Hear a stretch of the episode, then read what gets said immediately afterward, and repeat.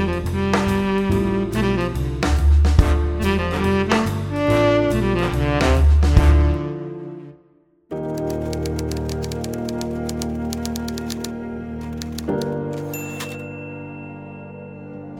war wirklich der Meinung, dass der Eichmann ein Hans Wurst ist. Das habe ich eigentlich gemeint mit der Banalität. Je rirai dans ma tombe car j'ai le sentiment d'avoir tué 5 millions de juifs. Voilà qui me donne beaucoup de satisfaction et de plaisir. Tels ont été les mots d'Adolf Eichmann concernant la Shoah en 1944. Ce dernier, né en 1906 en Allemagne, issu d'une famille sans opinion politique, adhère rapidement à l'idéologie nazie, si bien qu'il entre dans la SS autrichienne dès l'âge de 26 ans en 1932. Il entame alors une ascension sociale sous le gouvernement d'Hitler tout au long de la Seconde Guerre mondiale. Il devient le dirigeant du camp de concentration de Dachau, organise le triage des concentrés et participe à l'élaboration de la solution finale. Il s'exile en Argentine à la fin de la Seconde Guerre mondiale afin d'échapper à la justice internationale. Il ne sera jugé pour ses crimes dits contre l'humanité qu'en 1961 et sera condamné à la mort par pendaison dans l'année qui suit à Tel Aviv, en Israël. Monsieur M va donc nous aider à répondre aux interrogations suivantes. Mais qu'en est-il de la conscience morale de cet homme, Eichmann? Et surtout, comment est-il perçu par la doxa? Selon l'opinion publique, Eichmann est un monstre, un haut dignitaire nazi qui a activement participé à l'élaboration et l'exécution de la Shoah. En effet, il devient un complice des massacres en masse et investit toute son énergie et toute son intelligence pour les amplifier. Il a organisé beaucoup des convois de déportation vers le camp polonais d'extermination. Ces crimes ne furent pas prédéterminés, pas plus qu'ils ne furent le résultat d'une quelconque pathologie. Eichmann avait simplement appris à haïr de façon contrôlée et impersonnelle. Lors de son procès, la quasi-totalité des journalistes tient à le faire payer, même pour des crimes qu'il n'a pas commis ou auxquels il n'a pas directement participé. Mais d'un autre côté, Eichmann n'était-il que le pion du système nazi, qu'un clown qui obéit aux ordres, convaincu de faire le bien pour son pays, et donc de se laver de toute conscience morale? Eh ben, selon la philosophe Anna Arendt, Eichmann n'est pas un monstre mais un clown, qui n'a rien apporté de personnel au génocide, si ce n'est sa présence. Il ne faisait selon elle qu'obéir aux ordres de ses supérieurs. Cette dernière explique, selon son concept philosophique appelé la banalité du mal, que le mal commis par Eichmann ne s'explique pas par une volonté malsaine, mais par une répétition de crimes les plus graves au quotidien, sans réfléchir et obéissant bêtement aux ordres. Elle le considère comme insignifiant et affirme qu'il a perdu les moyens de distinguer le bien du mal et en n'ayant aucune conviction personnelle, aucune intention morale, il est devenu incapable de former des jugements moraux. Il a donc perdu sa conscience, son humanité, au travers de ses actes. Eichmann insiste lors de son jugement qu'il n'a aucunement l'intention de remettre en cause ses actes, ainsi que sa conscience, car il n'a fait qu'obéir aux ordres qui lui ont été donnés, et il a ainsi respecté son engagement auprès de son parti et donc de son pays. Eichmann dit Je constate que je ne suis coupable ni devant la loi, ni devant ma conscience. Ainsi, face à l'insistance de ses propos sur sa défense où il affirme n'être ni un clown ni un monstre, nous pouvons nous demander d'où vient cette non-remise en question de soi, de sa conscience personnelle, passée, présente et gravée dans le futur.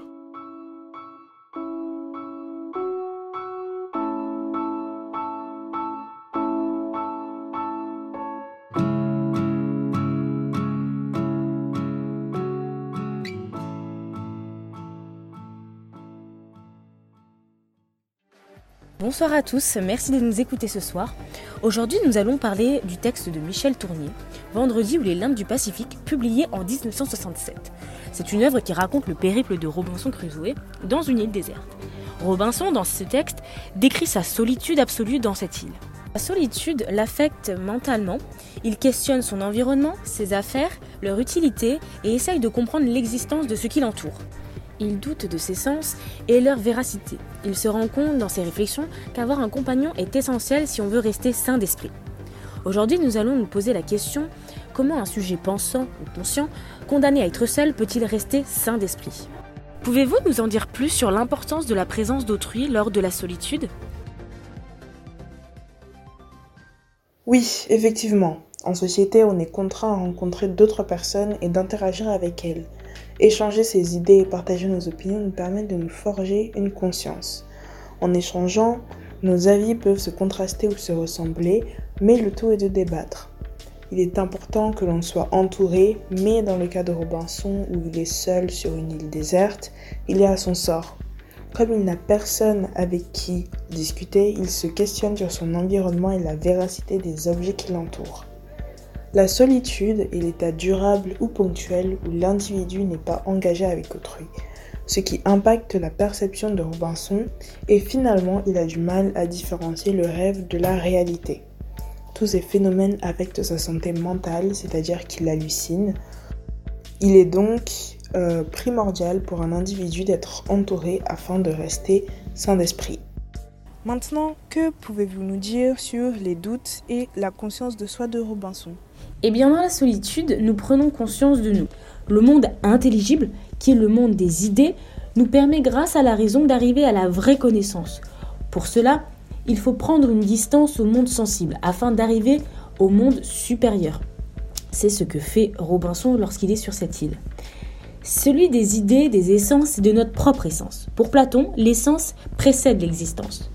Notre âme doit être isolée de toute passion ou attache du monde des sens, tout cela dans le but de prendre conscience de son essence. La façon de rejeter le monde sensible pour accéder à la conscience de soi ressemble à un isolement mental. La thèse de Descartes nous dit qu'il faut douter de tout ce qui n'est pas absolument certain, puisque douter c'est penser et penser c'est être.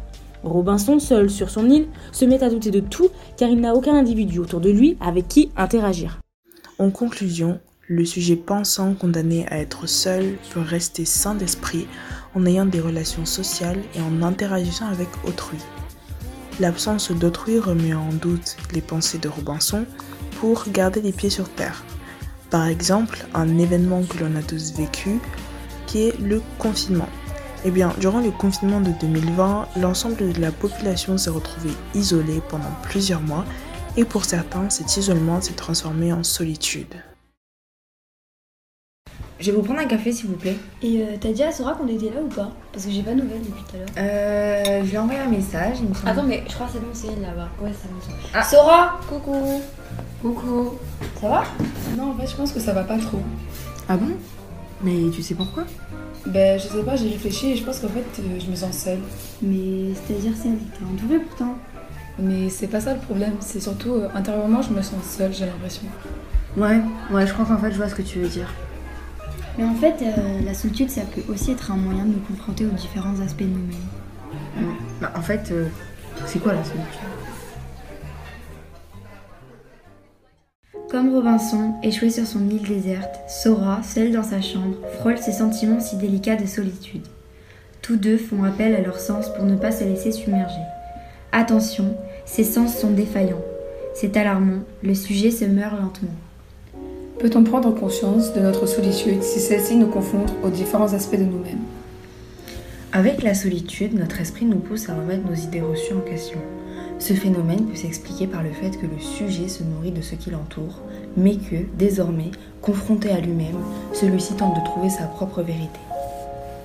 Robinson, en tant que sujet pensant, est en perpétuelle recherche de vérité. Ayant pris conscience d'être son seul et unique point d'ancrage, c'est vers son esprit qu'il se confronte désormais pour séparer le vrai du faux. Et ne pas sombrer dans la folie. En parlant de folie, le sentiment de solitude mène-t-il à la démence? Si oui, conduit-il le sujet à sa perte? Comme Descartes, Robinson est tourmenté par ses sens et commence à douter de la vérité. Le sujet, fuyant toute vérité, a comme seul échappatoire imploré Dieu, dans l'espoir de ne pas atteindre les portes de la frénésie. Un sujet ne peut être s'il ne pense pas. Seulement, ce même sujet ne peut penser s'il est seul. Deux sujets le peuvent. Ainsi, peut-être, l'homme seul, épris de folie, ne peut distinguer le rêve de la réalité. Cette attitude nous fait en effet penser à celle de Descartes, qui utilise la méthode du doute pour savoir le vrai du faux. Par exemple, Robinson, lui étant seul, se met à se questionner sur ses pensées et douter de tout puisqu'il ne peut en débattre avec personne. Ici, notre Robinson est sourd. La solitude se transforme en folie, car le sujet se remet sans cesse en question, car il n'a personne pour attester et savoir si ce qu'il vit, voit est vrai.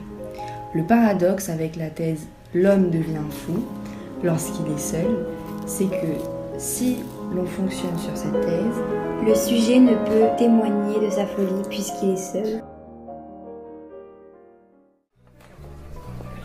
Non, mais les filles, euh, c'est pas de la solitude, hein. je me sens que j'ai juste un peu sale. Ah putain, mais tu m'as fait peur. Ah ouais, moi aussi, je pas quoi. Mais on est d'accord, genre, j'étais là en mode comment ça, elle sent seule? Non, mais euh, ça va, tranquille, hein. Oh, d'ailleurs, euh, t'as fait le truc que Madame Surin l'a demandé? Là le, podcast? Est-ce qu'on pourra avoir ah un Ah non, j'ai complètement oublié de le faire. Et moi, j'ai fait ça, mais tu. Bonjour à toutes et à tous, je suis Hippolyte et avec mes camarades Tom et Gabriel, nous allons vous présenter ce podcast qui est une réflexion sur les images de soi-même. Avant de commencer, je vais définir le terme image. L'image est une représentation visuelle de quelque chose. Je vais maintenant répondre à la problématique devant qui sommes-nous réellement nous-mêmes. Chaque personne possède une image de soi qui est propre à chaque individu. Nous pouvons citer l'exemple du mythe d'Echo et Narcisse qui sont deux personnages mythologiques. Nous nous intéresserons plus particulièrement à Narcisse qui lorsqu'il se vit pour la première fois dans le reflet d'une source d'eau, tomba amoureux de son reflet. Son reflet représente son image extérieure, donc l'image que tout le monde peut admirer. En effet, lorsque l'on se regarde dans un miroir, on cherche à travailler notre reflet, notre apparence, donc ce que nous sommes aux yeux des autres et ce que nous sommes aux yeux de nous-mêmes.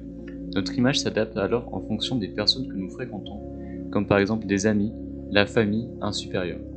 On pourrait alors comparer ces agissements à celui d'un caméléon qui change constamment d'apparence suivant l'environnement dans lequel il se trouve pour survivre.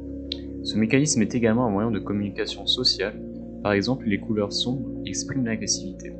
L'homme communique lui aussi par le biais de son apparence. Je suis d'accord avec toi, mais notre image reflète-t-elle ce que l'on veut réellement montrer? En effet, notre personnalité est déclinée sous plusieurs images. De nos jours, la vie en société s'appuie grandement sur l'apparence. On peut alors se questionner à propos de notre image et à sa véracité quant à refléter notre âme. Ainsi, nous pouvons prendre l'exemple des réseaux sociaux où, pour le coup, nous montrons exactement ce que nous voulons. Ceci montre bien que notre personnalité peut être camouflée ou déguisée.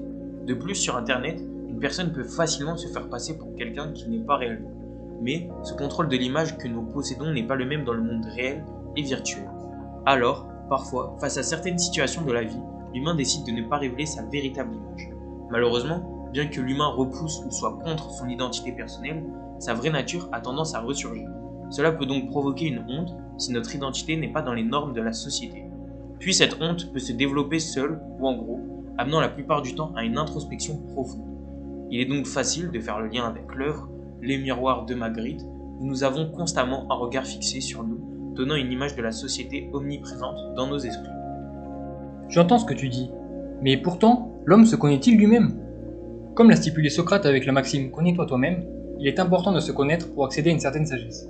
J'ai compris que l'homme a plusieurs images. Il doit donc avoir du mal à s'y retrouver et à savoir laquelle est la bonne. De plus, ce changement ne se fait pas forcément consciemment. En effet, on peut changer notre image consciemment, pour plaire à quelqu'un par exemple, mais également lorsque l'on passe du temps avec certaines personnes, un certain groupe de personnes, elles nous influencent, tant négativement que positivement. Et cela change notre image sans que l'on ne s'en rende compte, inconsciemment donc. Connaître certaines images requiert donc une vision extérieure, comme celle des amis ou de la famille, notre entourage proche s'en rendant compte de notre changement, mais pas nous, il nous connaîtrait donc mieux que nous-mêmes. Pour conclure, l'homme développe plusieurs images de lui-même, qui peut manipuler à sa guise, mais il a besoin de se connaître réellement lui-même et d'acquérir une grande sagesse pour pouvoir en faire bon usage.